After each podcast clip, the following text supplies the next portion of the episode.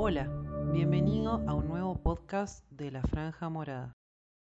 Hola chicos, me presento, mi nombre es Romero Agostina, soy médica, graduada recientemente de nuestra casa de estudios de la querida Facultad de Ciencias Médicas y de la mano de los chicos del Centro de Estudiantes de La Franja vengo a contarles lo que es la fisiología del músculo cardíaco. Como para iniciar, hay que recordar y tener en cuenta que nuestro corazón contiene tres elementos indispensables para su fisiología. El músculo estriado, por un lado, que está compuesto por fibras de actina y miocina y un retículo estriado. ¿Cómo se conectan las células musculares estriadas entre sí? A través de discos intercalares. Estos discos intercalares se ven como zonas oscuras. ¿Qué es lo que hacen? Separar individualmente a las células cardíacas entre sí y por otro lado, cuando se fusionan, formar uniones comunicantes que permiten la difusión de iones moviéndose por todo el eje longitudinal de las fibras, de modo que el potencial de acción viaje de una célula a la siguiente, es decir, actuar como un sin sitio. A todo nada, se potencia el potencial de acción a todas las células. Por otro lado, también tenemos un esqueleto fibroso que está más que nada en los anillos valvulares y un sistema de conducción que está compuesto por el nódulo sinusal, que sabemos que el nódulo sinusal es una banda elipsoidea aplanada y pequeña de músculo cardíaco especializado, localizado en la pared lateral superior de la aurícula derecha. Este nódulo sinusal tiene un potencial de membrana en reposo de menos 55 a menos 60 milivoltios y es permeable a iones sodio y calcio. La apertura de estos iones permite el espiga del potencial de acción. También tener en cuenta que el potencial de acción del nódulo auricular es mucho más lento que la del músculo ventricular.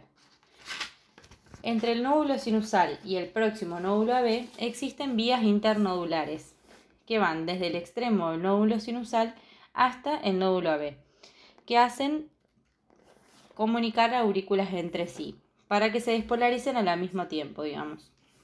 El nódulo AB está en el septum interventricular y lo que hace es retrasar el potencial de acción. Desde que se inició el potencial de acción en el nódulo sinusal hasta que llega al nodo AB hay un retraso de 0,03 segundos y en el propio nódulo AB hay un retraso fisiológico de 0,09 segundos, que es lo que hace permitir que las aurículas terminen de llenarse. En total hay un retraso de 0,13 segundos. Después sigue el haz de His, el haz de His se divide en tres porciones. Una rama derecha que va hacia el ventrículo derecho, una rama izquierda que va hacia el ventrículo izquierdo y una red de Purkinje que viaja subendocárdicamente. ¿Y cómo se inerva el corazón? A través del sistema simpático y del parasimpático. El sistema parasimpático se distribuye más que nada en el nódulo sinusal, en el nódulo AB y en menor medida en el músculo auricular y ventricular. Se estimula a través de la hormona acetilcolina y los efectos sobre el corazón es reducir la frecuencia del ritmo del nódulo sinusal y reducir la excitabilidad de las fibras en la unión AB. Por otro lado, también juega gran parte el simpático. El simpático, en cambio, se encuentra en todas las regiones del corazón y se estimula a través de la noradrenalina. ¿Qué efectos tiene? Lo contrario a lo que hace el parasimpático aumenta la frecuencia del nódulo sinusal y la velocidad de conducción y también aumenta el nivel de excitabilidad de todas las porciones del corazón. Llegando más que nada a, nuestro tema principal, que es el potencial de acción en el músculo cardíaco, tener en cuenta que las fases son iguales a las del músculo esquelético, pero acá juegan en papel importante diferentes iones y otras cargas de milivoltios para este potencial de acción. La célula cardíaca en reposo tiene un voltaje de menos 85 milivoltios. Para que se produzca la despolarización, se produce la apertura de canales rápidos de sodio y canales lentos de calcio. ¿Para qué? Para llevar ese voltaje de menos 85 a un valor más positivo que pueda la célula despolarizarse. Inicialmente va hacia más 20, pero para que se produzca la espiga y este potencial de acción se propague, tiene que llegar a más 105 milivoltios. Luego hay una meseta que la producen estos iones que ingresan a la célula, calcio y sodio, y la membrana puede permanecer despolarizada 0,02 segundos. Luego existe una repolarización súbita. ¿Qué tenemos que saber? La diferencia con el potencial de acción del músculo esquelético es que la permeabilidad de la membrana a los iones potasio disminuye aproximadamente 5 veces. Es decir, acuérdense que en el músculo esquelético había una mm, excitabilidad de los iones potasio mucho más fiel.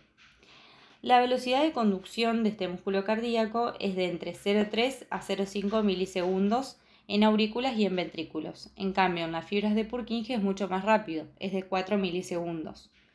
¿Qué más tenemos que tener en cuenta? El periodo refractario, que es el tiempo, el intervalo de tiempo durante el cual un impulso cardíaco normal no puede volver a reexcitar una zona ya excitada. Y más o menos es en ventrículos de 0,30 segundos y la mitad de tiempo en aurículas, 0,15. ¿Qué más tenemos que saber? El ciclo cardíaco. ¿Y qué es esto?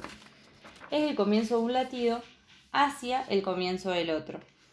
¿Y cómo se inicia todo esto? A través de un potencial de acción dado en el nódulo sinusal, que viaja por ambas aurículas, llega a la aurículo ventricular y se propaga hacia los ventrículos, produciendo la diástole y la sístole. La diástole es la relajación y la sístole es la contracción. ¿Cómo comienza todo esto? A través de la sístole ventricular, la sístole ventricular es la contracción, acuérdense. ¿Qué pasa cuando el ventrículo se contrae? La aurícula está en diástole, en relajación, es decir, recibiendo grandes volúmenes de sangre, tanto aurícula derecha como aurícula izquierda. Y las válvulas AB que conectan aurículas con ventrículos permanecen cerradas. Es decir, el ventrículo tiene poco volumen y las aurículas tienen mucho volumen. Siempre funcionan de manera descoordinada una vez que la aurícula se contrae, el ventrículo está en relajación, es decir, sístole auricular, diástole ventricular y viceversa. ¿Cómo hace esa sangre que está en la aurícula para llegar a los ventrículos?